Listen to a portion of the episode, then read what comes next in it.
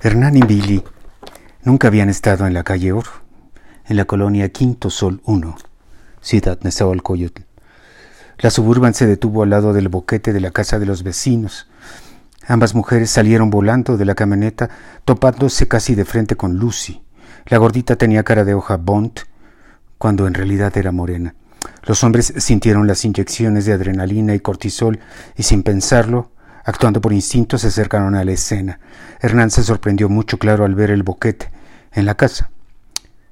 ¿No has visto a mi hija? preguntó Vicky sin preámbulo.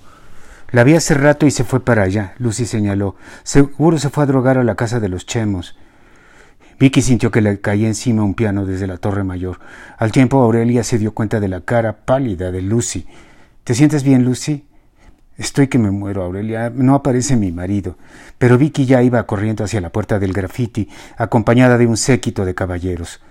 Voy a ir a preguntar al Ministerio Público porque no me quieren dar informes por teléfono, balbuceó, agitadísima, Lucy, a la que le vibraron los mofletes como guajolote. Kate decidió no desnudarse y enfrentar a el Rolex con valentía que rayaba en negligencia y suicidio. ¿Y si no me quito la ropa, a poco neta me vas a meter un plomazo? Neta, remarcó el Rolex cortando cartucho, te meto el plomazo y luego te encuero. ¿Cómo la ves, pinche puta? Aliviánate, mi buen, suplicaba el flaco. Sonaron fuertes toquidos en la puerta de metal. El Rolex se desconcertó mucho. Chale, es la tira. ¿Le hablaste a la policía, flaco? ¿A qué horas, carnal? ¿Y con qué teléfono? La paranoia del ladrón de relojes provocó que éste saliera corriendo hacia el interior de la casa para buscar una ventana por donde salir. Esto mientras los toquidos de metal sonaban cada vez más fuerte. Más fuertes. Una voz de mujer decía Ábranme. Kate respiró como si se fuera a terminar el oxígeno del planeta. El flaco la miró, meneando la cabeza como diciendo Estás loca. Los efectos de la marihuana y del alcohol habían cesado repentinamente gracias a la amenaza de segundos antes. Kate reconoció la voz. Es mi mamá, flaco, y corrió a abrir la puerta. El abrazo de Kate y su mamá duró varios siglos. Aurelia se quedó dormida en la cama de Billy. Había llorado suficiente para llenar el mar Caspio.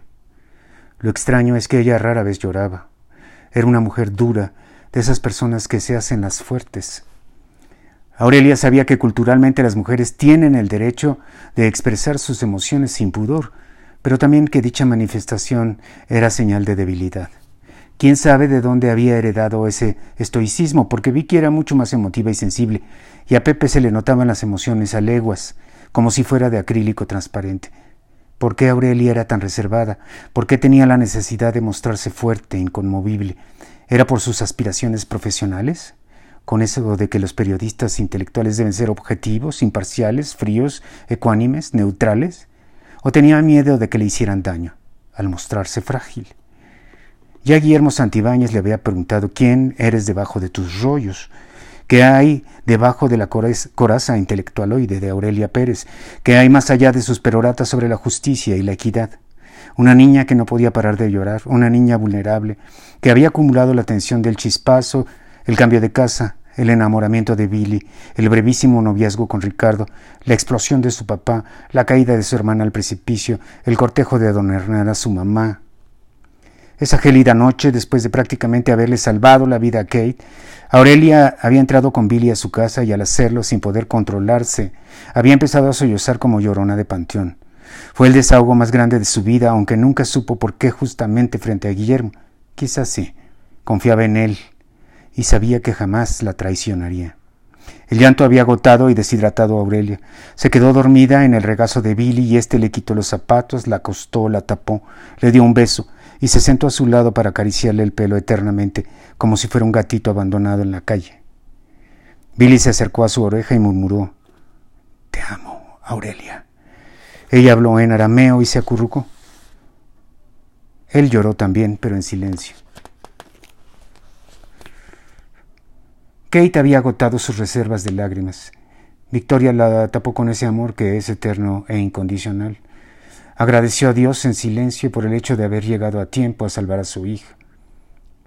Le pidió de pasadita, como tantas otras veces antes, desde que Kate se había vuelto mujer, que le echara la mano con ella. Por favor, Señor, te lo pido, no dejes que se me desbalague, cuídemela. Te lo ruego. El timbre de un mensaje despertó a Valeria que estaba soñando que Fran le sonreía y la besaba. En el teléfono había un mensaje de Chano. Había caído el primer cliente a quien había pagado lo equivalente a mil dólares por una hora de amor. Valeria se emocionó, a la vez se angustió. Era su primera vez, oficialmente hablando. Chano, quien ahora fungía como su representante, le hace le había conseguido un lugar en un hotel más o menos escondido, aunque de lujo, para poder darle el servicio a su nuevo cliente. Este no podía saber los nombres de Chano y Valeria, ya que el cobro se había hecho a través de PayPal y era anónimo. Le propuso pasar a, ella y a la Florida y llevarla al hotel.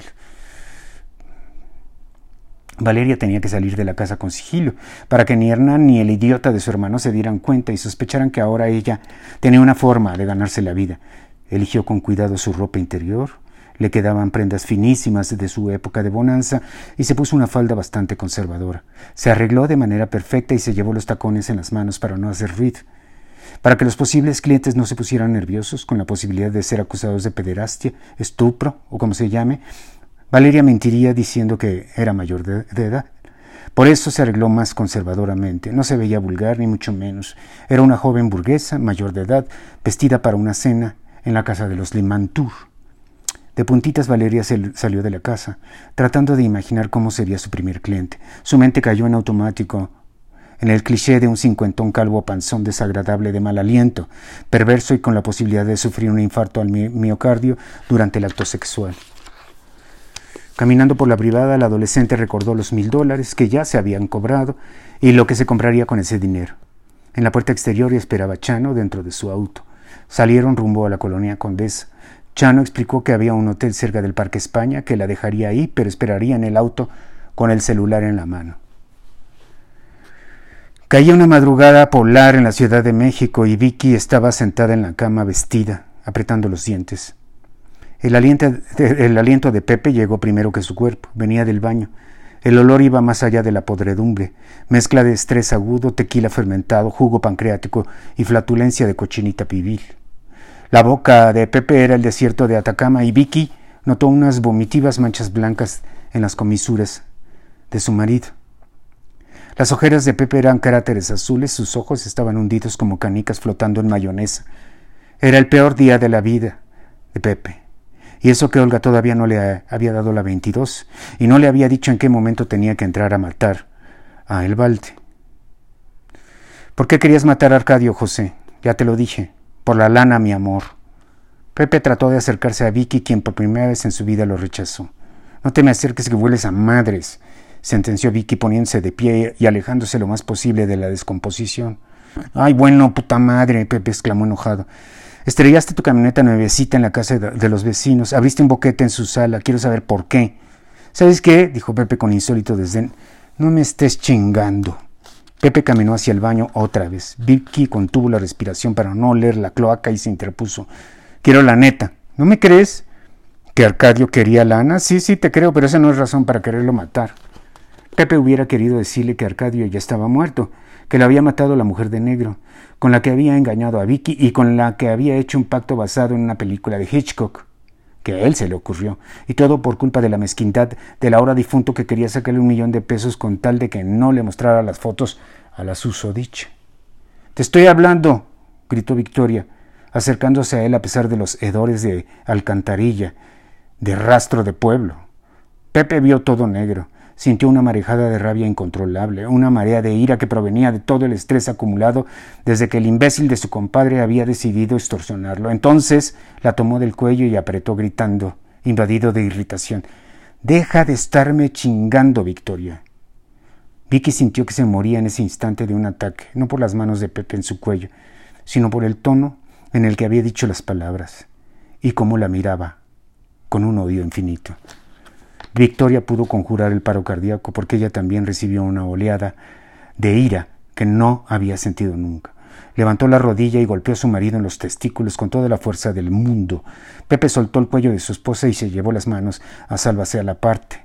Movimiento que era inútil puesto que éstas no se iban a poder mitigar el, el, dolor. Pepe vio lucecitas como si sucediera un espectáculo de fuegos artificiales frente a sus ojos. Se dobló como acróbata y tanteándose fue a la cama. Me vuelves a tocar y te mato, infeliz, dijo Vicky y salió de la recámara mientras Pepe se retorcía como caracol con sal.